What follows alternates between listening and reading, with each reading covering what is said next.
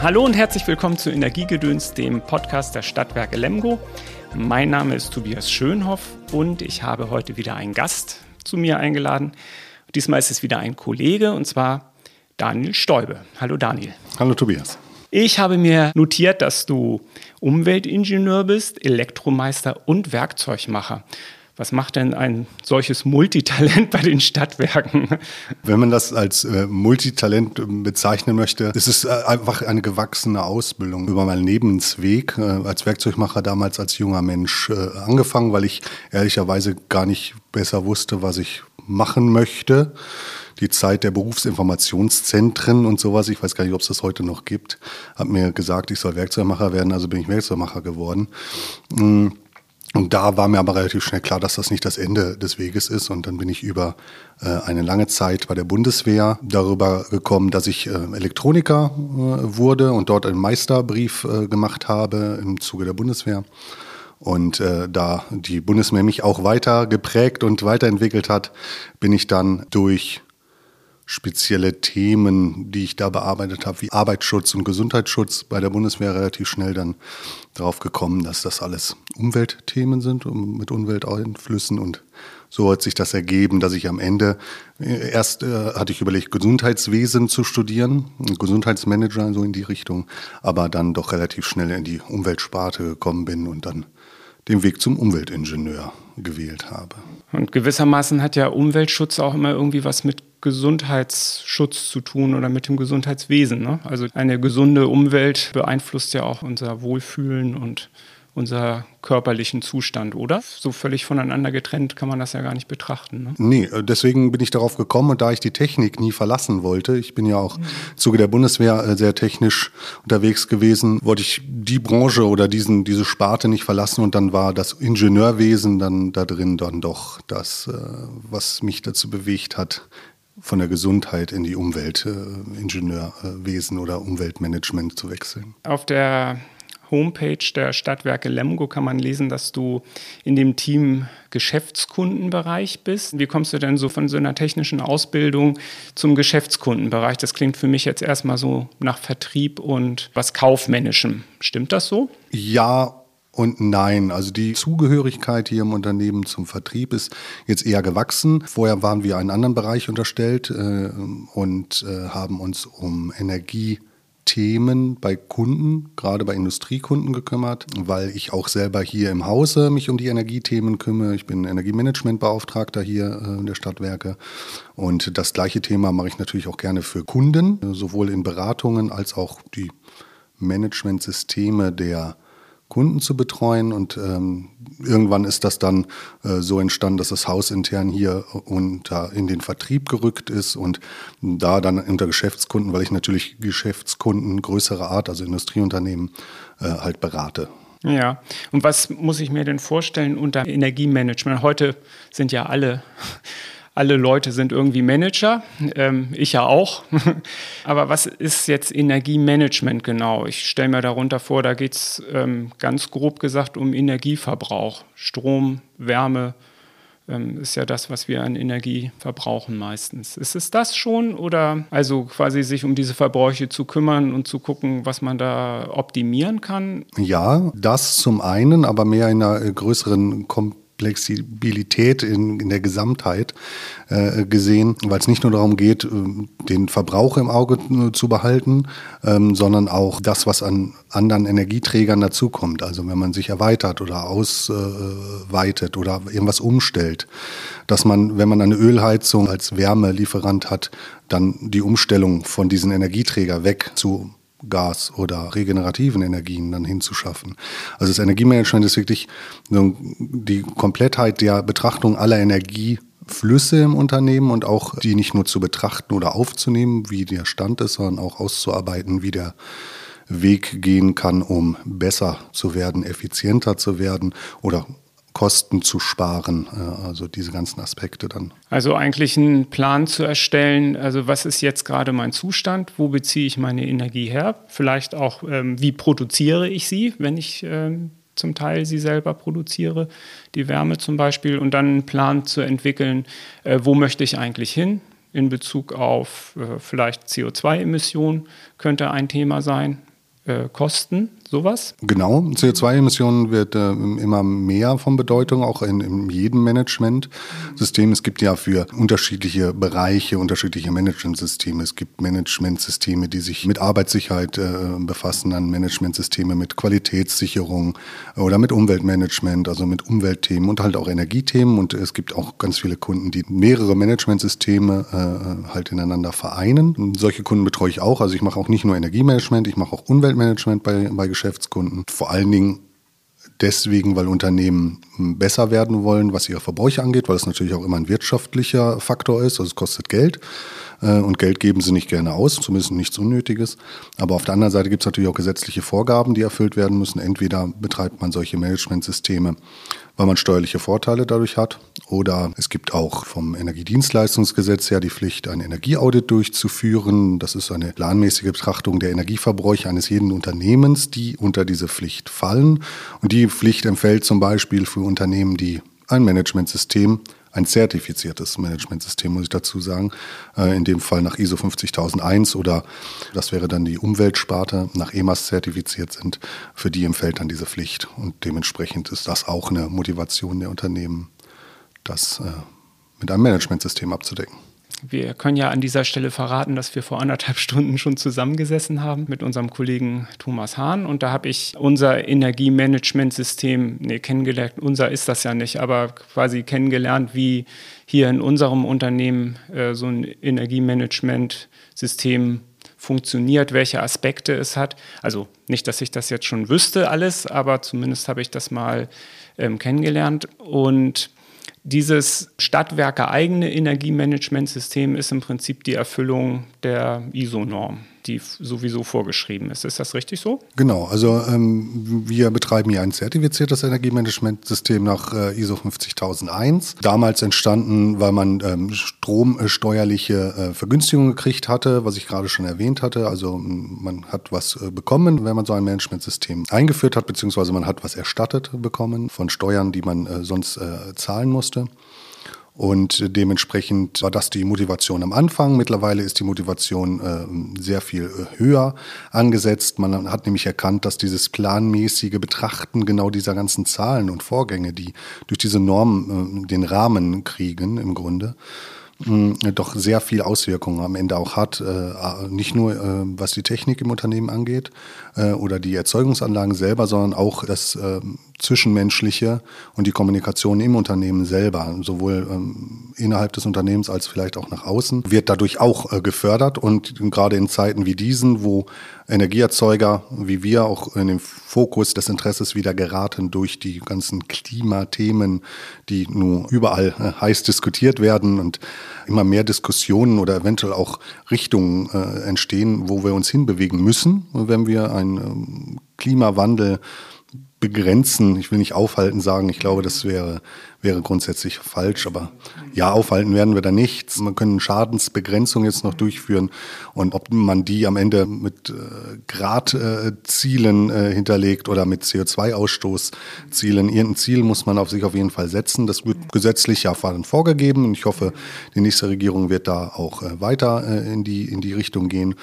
Und dann ähm, entwickelt sich durch so ein System natürlich dann eine Dynamik im Unternehmen, die nicht nur eine Sparte mitnehmen, sondern das ganze Unternehmen am Ende. Es ist ja aber grundsätzlich so, dass diese Zertifizierung nach DIN 50001, dass das ja nur eine bestimmte Größe von Unternehmen betrifft. Ne? Also ich weiß nicht, ist das Anzahl der Mitarbeiter oder, oder Umsatz? Wonach wird das eigentlich bemessen? Für welches Unternehmen das verpflichtend ist? Also es gibt gar keine Pflicht, sich nach ISO 50001 zertifizieren zu lassen. Also es ist eine völlige äh, Freiwilligkeit. Also ich wüsste äh, keine, keine Pflicht für irgendjemanden, dies zu tun. Es gibt allerdings die nach Energiedienstleistungsgesetz die vorhin schon erwähnte Energieauditpflicht. Die hat Bemessungsgrenzen, da kommen Umsatz und Gewinne einer gewissen Höhe ins Spiel oder die Mitarbeiterzahl. Da ist die Grenze 250 Mitarbeiter, alle Unternehmen über 250 Mitarbeiter. Also man sagt KMU, also kleine Mittelstände mittelständische Unternehmen. Ab 250 Mitarbeiter gilt man als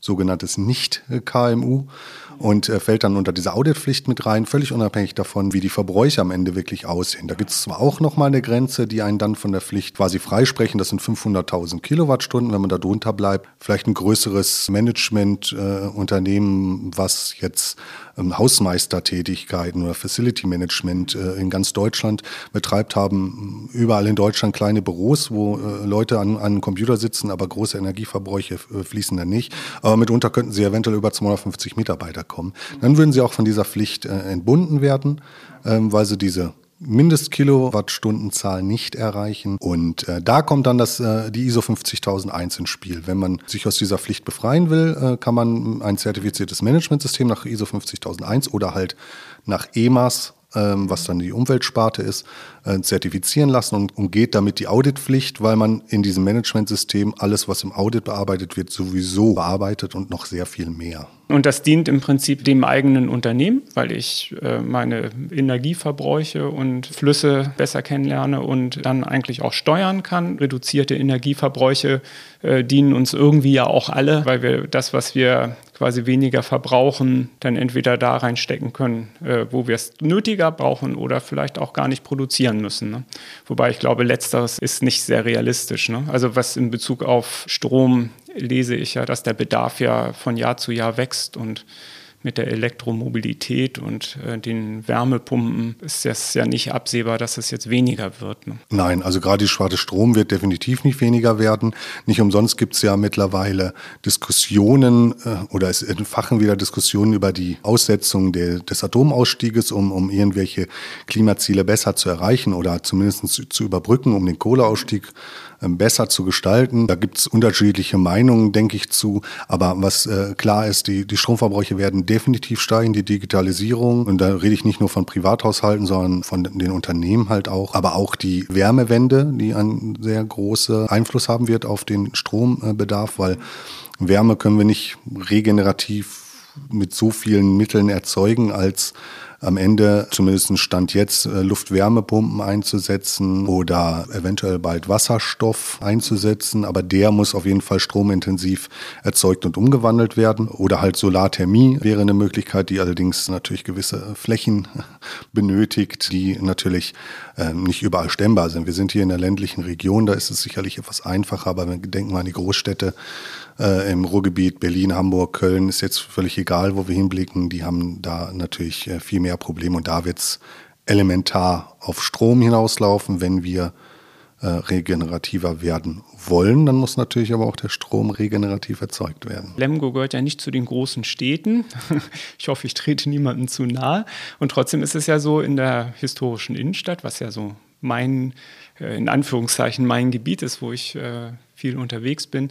Da ist es ja äh, wegen der historischen Dachlandschaft auch schwierig, Solarthermie oder PV-Anlagen zu installieren, ne? weil die Stadt, also das denke ich, das hat was äh, sicher mit dem Tourismus auch zu tun, hat aber auch was mit so denkmalpflegerischen Aspekten zu tun. Die Stadt ist daher darauf bedacht, die historischen Dachflächen nach Möglichkeit nicht mit PV oder Solarthermie-Panels ähm, zu belegen, ne? um quasi so den, den ästhetischen Anblick äh, oder den historischen Anblick zu, zu erhalten. Ähm, insofern ist ja da für die historische Innenstadt, das ist immer der kleine Werbeblock, den bringe ich in jedem Podcast unter, ist ja die Fernwärme da ein wichtiges Thema als äh, die Möglichkeit, eine historisch verträgliche Wärmeversorgung zu gewährleisten. Ja, wobei da natürlich dann die Schwierigkeit zukommt, wie ja auch andere Städte, also auch ein Fernwärmenetz aufzubauen in Berlin oder ähm, gibt es sogar teilweise, oder in anderen großen Städten ist ja nicht das Riesenproblem grundsätzlich. Das Problem ist ja die Erzeugung der Fernwärme. Wenn die nicht regenerativ ist, dann äh, gibt es am Ende auch keine Wärmewende. Wenn das weiterhin aus Ölkraftwerken oder Ähnlichem kommt, dann ist es die Fernwärme natürlich nicht das Heilmittel als äh, Begrifflichkeit der Fernwärme, sondern da kommt es dann auch am Ende auf die Erzeugungsart drauf an. Wenn die Erzeugungsart sich ändert von fossil auf erneuerbar, aber natürlich ein guter Hebel, um, ich sag mal, auf einem Schlag, also auch wenn das äh, natürlich irgendwie ein größerer Zeitraum ist als nur eine Minute, aber auf einen Schlag quasi zunehmend Haushalte dann auch mit erneuerbarer Wärme zu versorgen. Ne, wie wir das ja zum Beispiel mit Wärmepumpen hier schon jetzt angefangen haben und dem, dem geplanten Solarthermiefeld. Ich habe heute auch gelesen, ein Holzheizkraftwerk ist ja auch in Planung. Ist das richtig? Es wird zumindest drüber nachgedacht. Das Schöne an der Fernwärme ist natürlich, ich bin ein großer Fernwärmefreund, auch wenn ich selber da, wo ich wohne, keinen Fernwärmeanschluss habe, weil ähm, der Endkunde damit nichts mehr zu tun hat. Der muss sich nicht mehr die Frage stellen, werde ich jetzt regenerativer oder nicht oder was muss ich an meinem Haus umbauen oder modernisieren. Mal abgesehen von natürlich Dämmung, äh, was immer Sinn ergibt, äh, wenn man äh, alte Gebäude hinsichtlich der Wärmedämmung natürlich saniert. Hat er sonst damit nichts weiter zu tun, weil das ist dann die Verantwortung und auch der Auftrag, der ja politisch gewollt ist, dann bei den Stadtwerken beziehungsweise bei den Betreibern des Nah- oder Fernwärmenetzes. Und der hat dann die Verantwortung, das umzustellen. Und das merkt der Kunde am Ende nicht mehr, womit es erzeugt wird. Das weiß er dann natürlich, weil es natürlich kommuniziert wird. Aber er hat damit erstmal grundsätzlich nichts mehr zu tun. Und das ist eigentlich das Sympathische daran. Das ist ja das, was man auch vorantreiben sollte. Es sollte nicht die Belastung der, der, der einzelnen Bevölkerung sein, sich jetzt darüber Gedanken zu machen, was man alles umsetzen muss, damit man irgendein weltweites äh, Klimaziel erreicht, sondern es sollte schon dann auch in den Händen bleiben derer, die die Mittel haben und auch am Ende bei den Stadtwerken zum Beispiel die politische Verantwortung ja auch dahinter steht. Ja, und das technische Know-how, was man ja auch benötigt. Definitiv. Es wird ja nicht einfacher mit der erneuerbaren Technik. Ich arbeite jetzt ja seit knapp zwei Jahren bei den Stadtwerken und äh, vorher war ich als äh, selbstständiger Tischler unterwegs und habe mich um Energieversorgung, um die Frage der Energieversorgung nicht mehr gekümmert als wahrscheinlich jeder andere normale Verbraucher auch. Seitdem ich hier arbeite und mich äh, mit dem Klimaschutzkonzept beschäftige, beschäftigt mich aber einfach auch mehr das Thema Klimaschutz, äh, CO2-Reduktion. Ich habe das vorher natürlich mitbekommen, aber nie so als so was Persönliches erlebt. Und ich denke eigentlich auch seitdem drüber nach, okay, was kann ich eigentlich alles noch als persönlicher Tobias Schönhoff dazu beitragen, dass diese Energiewende funktioniert und dass sich das wirklich durchträgt und dass wir die Ziele erreichen. Welchen Einfluss hat auf dein Leben deine Funktion hier bei den Stadtwerken oder die Tatsache, dass du hier bei den Stadtwerken arbeitest? Einen enormen Einfluss. Also A bin ich ja in diese Sparte irgendwo auch geplant reingekommen. Dass ich bei den Stadtwerken gelandet bin, war sicherlich nicht unbedingt der Plan am Anfang. Aber ich wollte ja ganz gezielt in meinem Lebensweg, auch wenn er mehrere Stationen hatte, aber am Ende doch ganz gezielt bei den Umweltthema geblieben. Es ist mir auch eine Herzensangelegenheit, die Natur generell, also nicht nur Klima, sondern auch der Umweltschutz ist äh, mir ein Anliegen selber. Ich bin auch im Ehrenamt äh, dort tätig, um einfach dort noch viel mehr zu machen oder auch viel mehr ähm, Wissen zu generieren, wie man etwas äh, besser machen kann. Man, jeder Mensch macht Fehler oder macht Dinge, die vielleicht nicht so optimal sind für eine bestimmte Sache. Ich denke, da, äh, da kann sich jeder an die eigene Nase fassen. Das ist auch nichts Schlimmes. Wir sind halt nur Menschen. Aber ähm, das hat einen enormen Einfluss. Jetzt bin ich selber nur Mieter Deswegen habe ich jetzt, ähm, was meine Haustechnik angeht, nur überschaubare äh, Möglichkeiten, da was zu bewegen. Aber im, im Alltag sehr wohl, dass ich äh, gucke, wie ich mich umstellen kann, um für die Gesellschaft was zu ändern. Das ist der ganz normale Weg zur Arbeit oder vermeidbare Wegstrecken mit dem Auto, dass man das Auto stehen lässt, das Fahrrad nimmt, äh, zu Fuß läuft. Dieses Bewusstsein ist sehr viel mehr ausgeprägt seit der Zeit, wo ich das äh, Studium äh, absolviert hat, weil durch das Studium zum Umweltingenieur selber natürlich manche Themen in Fokus gerückt sind, über die man vorher noch nie nachgedacht hat. Was so passiert auf der Welt, die Verteilung, die unterschiedlichen Luftschichten in der Atmosphäre und die, wie sich dann Schadstoffe verteilen und so weiter und so fort. Das ist ja sehr, sehr weitläufig, äh, was man in einem Studium mitkriegt. Und dann wird einem das bewusst, wie kleinteilig man das dann auch runterbrechen kann auf die eigene Stadt oder auf das eigene Haus oder da, wo man auch immer wohnt oder wo man gerade umherläuft. Das fand ich ja besonders auffällig, als ich mich mit dem Klimaschutzkonzept der Bundesregierung beschäftigt habe. Das ist jetzt ja auch wieder neu aufgelegt. Da werden ja auch immer wieder Zahlen und Fakten zu veröffentlicht. Und das mal neben das Klimaschutzkonzept Lemgo zu legen, habe ich gedacht, ah ja, da ist vieles einfach also nicht einfach, das ist bestimmt kompliziert, aber vieles ist runtergebrochen ne, auf Lemgo. Also und natürlich auch auf die Möglichkeiten und die Verhältnisse, die wir hier in Lemgo haben. Und das hat mir nochmal gezeigt, ja, es ist wirklich etwas, was mich sehr persönlich letztlich auch betrifft oder meine, meine Lebensumwelt betrifft. Also ganz definitiv ist das so. Ich meine, die, die Forderungen oder die Vorgaben, Gesetze, der Rahmen kommen von oben, von der Bundesregierung, von der Landesregierung meinetwegen auch. Es gibt ja auch in unterschiedlichen Ländern unterschiedliche Ansichten zu der Umsetzung von Klimazielen oder unter unterschiedliche Fahrpläne, nennen wir es mal lieber so. Aber am Ende ist es dann die Kommune, die es umsetzen muss und ganz am Ende, und das ist nicht zu verachten, und das ist auch eigentlich das Entscheidende, ist der einzelne, jeder einzelne Bürger hat am Ende nicht nur die Verantwortung, dorthin gehend äh, was zu verändern, sondern an ihm liegt es auch am Ende, weil das Verhalten der einzelnen Bevölkerung, das Verhalten von mir äh, bestimmt ja auch ein Stück weit den Markt, äh, der mir was anbietet. Und wenn ich irgendwas nicht möchte, aus was für Gründen auch immer, oder es ist nicht praktikabel anwendbar, ähm, dann, dann möchte ich es natürlich auch nicht und dann brauche ich halt auch Alternativen oder gehe halt einen anderen Weg. Und diese ganzen Menschen in unserer Stadt äh, müssen wir einfach auch mitnehmen und auch nicht außen vor lassen. Also auch die Randbezirke, wo jetzt keine Fernwärme äh, vorhanden ist, die müssen da trotzdem äh, am Ende teilhaben können an einer Energiewende oder Wärmewende. Und da muss man sich halt Alternativen einfallen lassen. Ob das am Ende dann die Stadtwerke sind oder andere Unternehmen, aber auf jeden Fall dürfen sie nicht vergessen werden und müssen mitgenommen werden. Meine Tochter, die ist jetzt gerade ausgezogen. Also mein Sohn ist schon länger ausgezogen, aber jetzt ist sie auch ausgezogen und wohnt in ihrer eigenen Wohnung. Jetzt finde ich das einfach auch nochmal spannend, so zu beobachten. Was hat sie mitgenommen? von mir, von uns. Und natürlich ist es jetzt auch irgendwie nochmal so ein Zeichen dafür, jetzt wird sie auch selbstständig und trifft eigene Entscheidungen, auch in Bezug auf Energieverbrauch und ähm, wie bewege ich mich fort, ja, mit dem Fahrrad oder mit dem öffentlichen Verkehrsmittel oder äh, wenn sie dann irgendwie ein Auto und Führerschein hat, auch damit natürlich. Das merke ich jetzt auch, dass das nochmal eine andere Perspektive ist, wenn ich mich äh, in ihre Situation so begebe. Ähm, hast du Kinder? Ja, also ich habe drei Kinder und denke auch sehr viel darüber nach, was mit denen oder wie es mit denen weitergeht. Aber ich werde niemals die Sichtweise erreichen von meinen Kindern selber. Also meine Tochter, ähm, die wird 17 dieses Jahr, also auch sie wird irgendwann ihren eigenen Weg gehen. Die macht jetzt Abitur, solange wird sie uns sicherlich noch erhalten bleiben. Äh, danach wird sie irgendwann ihren Weg gehen, wohin auch immer. Den werden wir natürlich weiter begleiten, aber am Ende muss sie ja ihren eigenen Weg und Sichtweisen entwickeln. Und ich äh, unterhalte mich auch sehr viel mit ihr über Politik oder Klima oder Umweltschutz. Sie selber isst kein Fleisch mehr, schon seit mehr als knapp ein Jahr und ein paar Monate. Das hat auch Auswirkungen auf uns unmittelbar. Ich habe keine Lust, doppelt und dreifach zu kochen. Also gibt es häufig Menüs ohne Fleisch. Äh, schmeckt ja auch. Also ich bin dann davon nicht abhängig. Aber diesen Schritt dann selber auch gegangen zu sagen, okay, dann lässt man halt das Fleisch weg und isst es halt nicht. Äh, das Essen schmeckt trotzdem. Am Ende es fördert sogar noch die Kreativität, dann beim Kochen irgendwas zusammen zu würfeln, als am Ende dann doch Frikadellen mit Nudeln zu machen. Muss halt was anderes her, weil nur Nudeln ist ja auch irgendwie ein bisschen zu fad. Da hat sie ja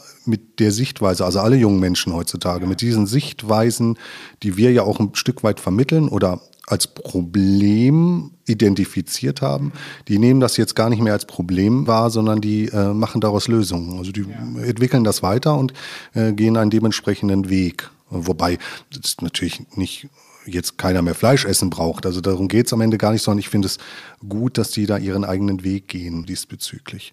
Meine beiden anderen Kinder sind etwas kleiner. Die äh, mittlere wird sechs und ein kleiner Mann, der äh, ist, äh, wird eins jetzt erst. Also das ist noch recht frisch.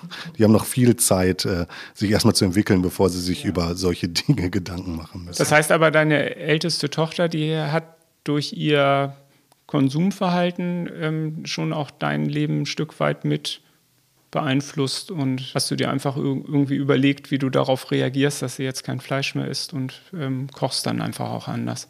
Ja, das ist, ist, ist, ja völlig klar. Wir sind ja eine Familie zu Hause und wir wohnen und leben zusammen. Und äh, dann arrangiert man sich auch, genauso wie sie sich mal arrangieren muss. Wenn ich halt das Schnitzel in die Pfanne hauen will, dann mache ich das natürlich. Dann gibt es halt noch eine andere Komponente für sie oder sie muss sich halt überlegen, was sie als Alternative will oder sie greift am Ende selber ein beim Kochen und macht sich noch äh, separat was. Also ist ja immer so Geben und Nehmen. Aber am Ende hat sie mich auf jeden Fall äh, verändert. Sagen wir mal so, dieses Bewusstsein war mir vorher klar, die Motivation, weil da jemand so konsequent sowas auf einmal durchzieht, beeindruckt mich auch äh, bei vielen jungen Menschen und das motiviert mich dann auch, warum man sich überhaupt Gedanken darum macht, warum es dann für mich oder vielleicht auch für andere Leute so ein Riesenproblem darstellt. Es ist am Ende ja auch ein Gewohnheitsprozess. Kochst du gerne? Ja, Also ich bin jetzt kein äh, Mega-Koch und auch kein leidenschaftlicher Koch, aber in der Regel koche ich zu Hause. Am Wochenende zumindest. Oder wenn wir mal abends warm essen, bin ich derjenige, der am Herd steht tatsächlich. Hat sich so äh, entwickelt und äh, ist so gewachsen. Das ist, hat keine Aussagekraft über die Kochqualitäten meiner Frau. Was ich noch fragen wollte, gibt es irgendwie eine landestypische Region, von der du dich da inspirieren lässt? Südeuropa oder Asien? Also in welche Richtung kochst du gerne oder ist das deutsche Küche? Also es ist eigentlich völlig offen. Also ich bin selber, komme ich ja nicht aus Lemgo oder aus Lippe, ich bin aus dem Ruhrgebiet, ähm, quasi Westfale halber Sauerländer. Das ist irgendwie so ein Grenzgebiet, wo ich aufgewachsen bin. Also irgendwie kann man sich damit sehr vielen Sachen identifizieren. Nein, ich mache das nicht von irgendwelchen Regionen abhängig. Ich denke, ähm, es gibt viele schöne Gerichte, die man kochen kann und man traut sich dann immer mal ein bisschen mehr und immer mal ein bisschen weniger. Aber in der Regel sind das dann klassische deutsche Gerichte mit Kartoffeln, mit Rouladen oder, oder ähnliches. Also, dass ich asiatisch äh, mich daran traue oder so, außer dass ich mal Sushi gemacht habe mit meiner Tochter zusammen, das eher nicht. Ah ja, okay.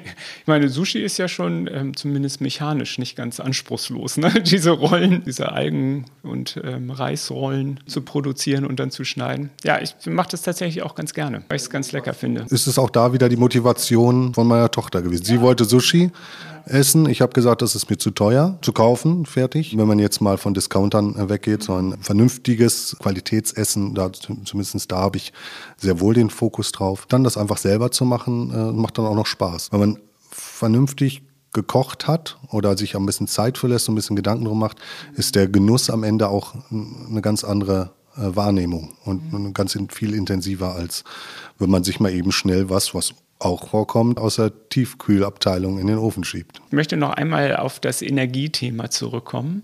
Und zwar nehmen wir mal an, du würdest in einem Eigenheim wohnen und würdest dir jetzt um die Wärmeversorgung Gedanken machen. Welche Rolle würde dabei Solarthermie spielen? Wenn ich mein eigenes Haus hätte, habe ich schon immer gesagt, hätte ich gerne ein autarkes Haus. Es ist allerdings ein bisschen davon abhängig, wo ich wohne. Also ein autarkes Haus mitten in der Innenstadt macht sicherlich äh, nicht wirklich viel Sinn. Man könnte das nutzen, was um einen rum ist. Wenn man etwas außerhalb wohnt, was generell mein Ziel wäre, äh, was abseits der Innenstadt zu wohnen, was ich auch tue jetzt, ein autarkes Haus zu haben. Also wirklich, ich will mich nicht trennen vom Netz der Stadt oder der Versorgung, sondern es möglich haben, mich komplett selber zu versorgen zu den Zeiten, wo ich es dann auch brauche. Das heißt, ich hätte eine Solarthermieanlage auf dem Dach, sofern die technischen Gegebenheiten dann auch wirklich da wären und PV-Anlagen oder ich würde mir Gedanken machen über eine Geo Thermieanlage im, im Garten, also eine Flächen, nicht Tiefengeothermie, sondern eher Flächengeothermie.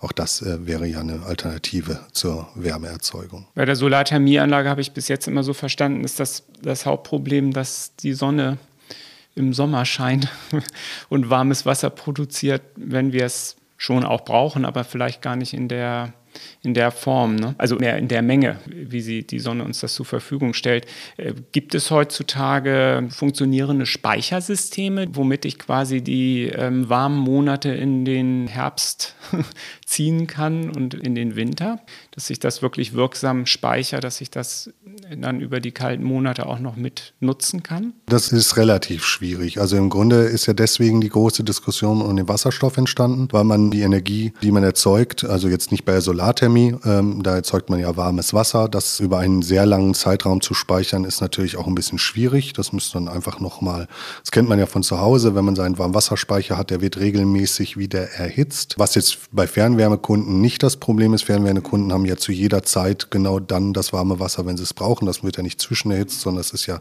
in den Leitungen vorhanden.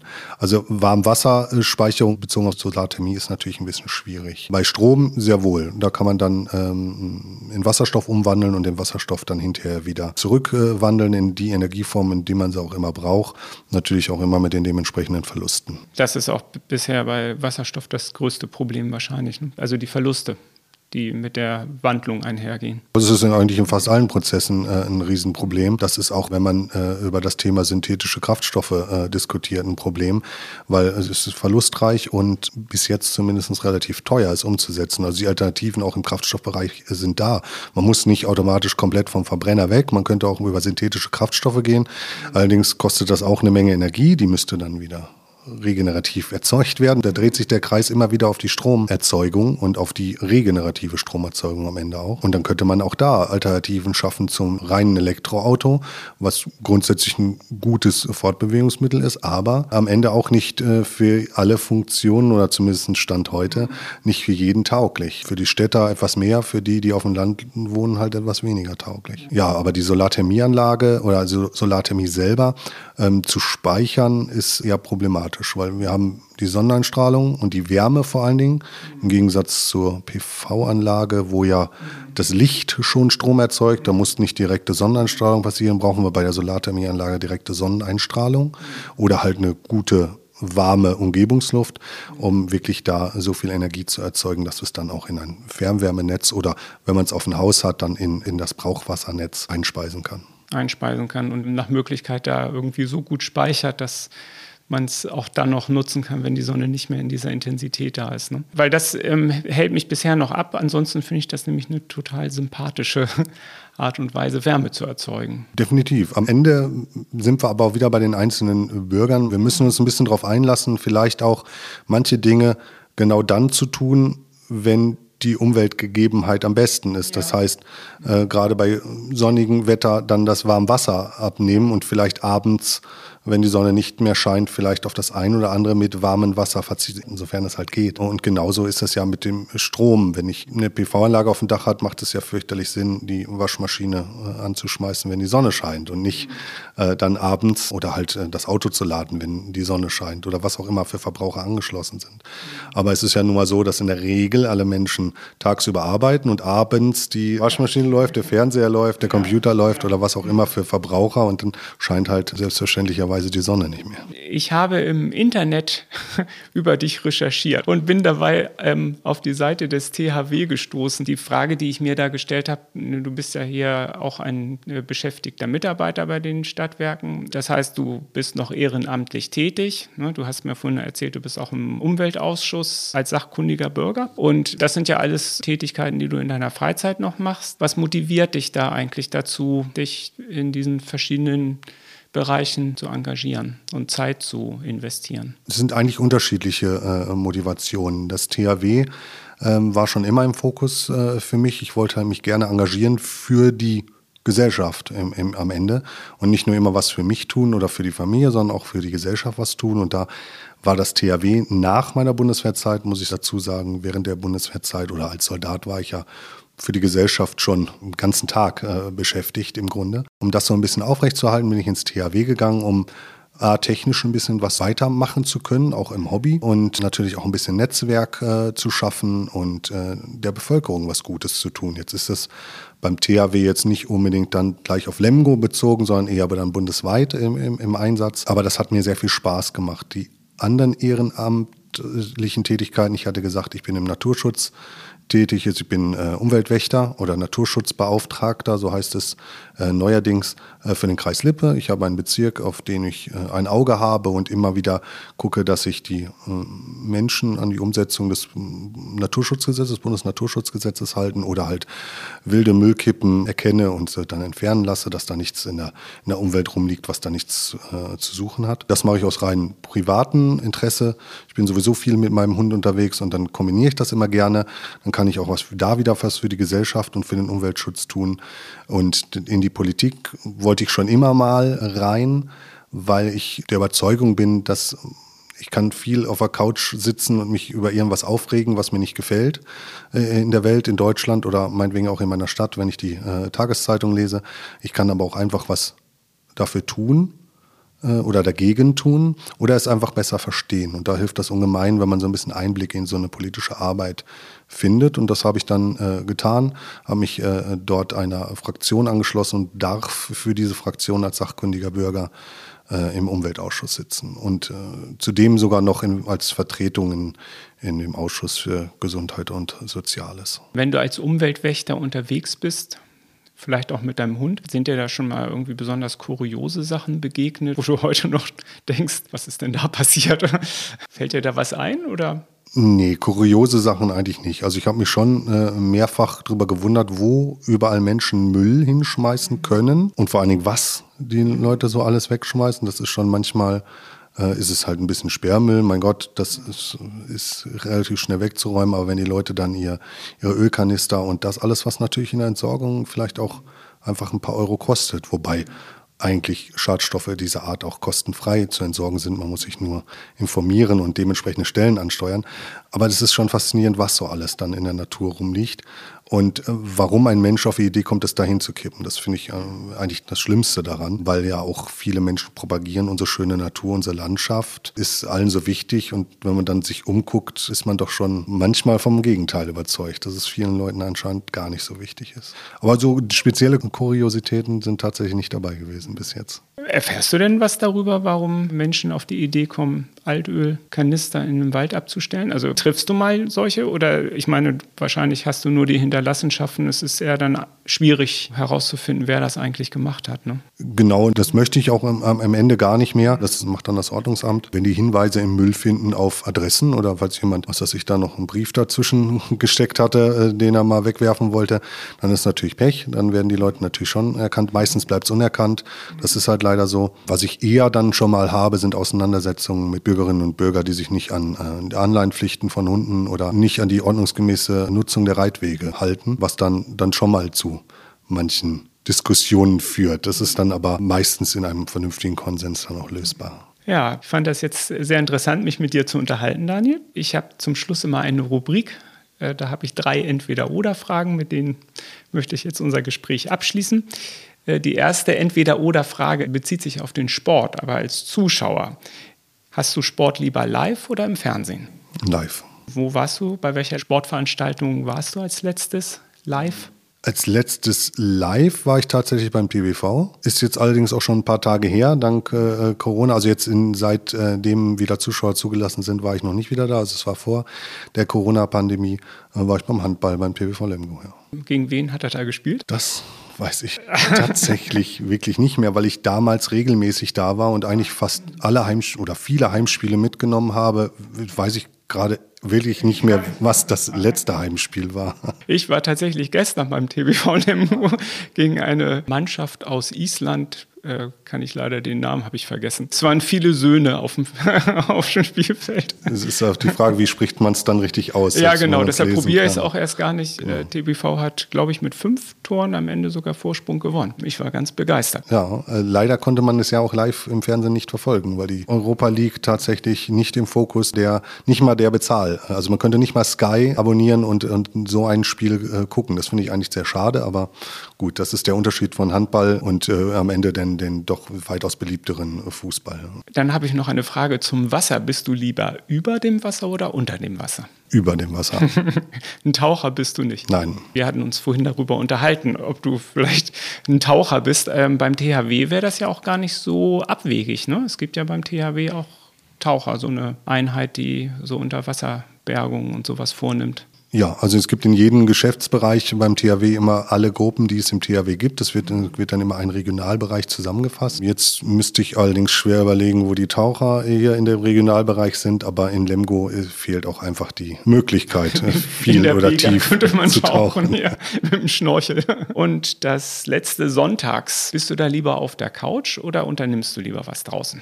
Draußen definitiv. Ich bin kein Couch-Typ. Ich bin auch keiner, der viel rumsitzt. Ähm, ich brauche eigentlich immer was zu tun. Und wenn ich mal wirklich nichts mit der Arbeit oder ähm, mit meinem Ehrenamt zu tun habe, habe ich ja immer noch drei Kinder oder zumindest zwei, die gerne mit mir noch was unternehmen. Die größere ist da doch äh, eher dann für sich und mit ihren Freunden unterwegs. Aber ich bin lieber draußen und unterwegs, auch völlig egal bei was für ein Wetter, als äh, auf der Couch zu sitzen. Das ist nicht so meins. Und ein Hund braucht ja auch immer Auslauf, ne? Definitiv. Und ich auch. ja, vielen Dank für dieses Gespräch, Daniel. Ja, danke. Das war Energiegedöns, der Podcast der Stadtwerke Lemgo. Mein Name ist Tobias Schönhoff. Anregungen, Kritik und Fragen gerne an redaktion.stadtwerke-lemgo.de.